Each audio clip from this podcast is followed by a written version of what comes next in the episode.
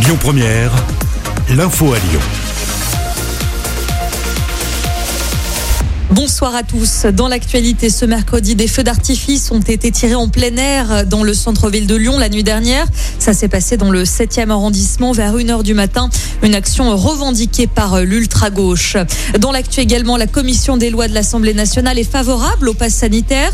Il devrait permettre de se rendre dans des événements de plus de 1000 personnes, comme des concerts ou des foires. Dans ce pass, on aura soit un certificat de vaccination, soit un test négatif au Covid.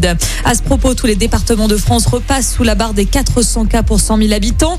Une bonne nouvelle puisque le calendrier de déconfinement sera respecté à condition de ne pas dépasser ce seuil.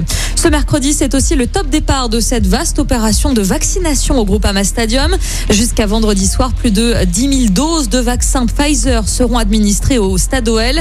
Pour vous y rendre, il faut impérativement prendre rendez-vous sur Doctolib ou bien sur le site santé.fr. Dans l'actu politique à présent, Gerbert Rambaud annonce qu'il retire sa candidature aux élections régionales.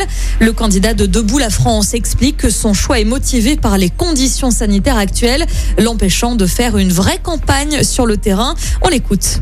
Pourquoi j'y vais pas? Parce que je trouve que dans la campagne actuelle, on n'a pas de campagne, on ne peut pas faire de campagne. C'est-à-dire qu'on nous a mis des règles de confinement qui font qu'on ne peut pas rencontrer les électeurs. Or, nous, nous sommes un petit mouvement.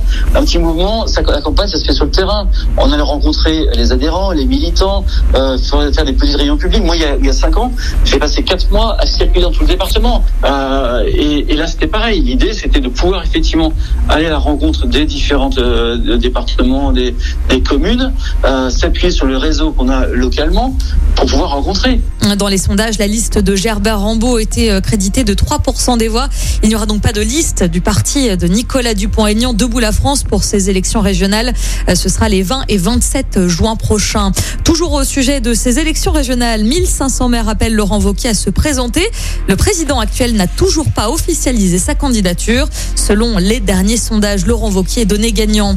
L'actu, c'est aussi cette mobilisation des sages-femmes partout en France ce mercredi. C'était le cas à Lyon en début d'après-midi sur la place Bellecour.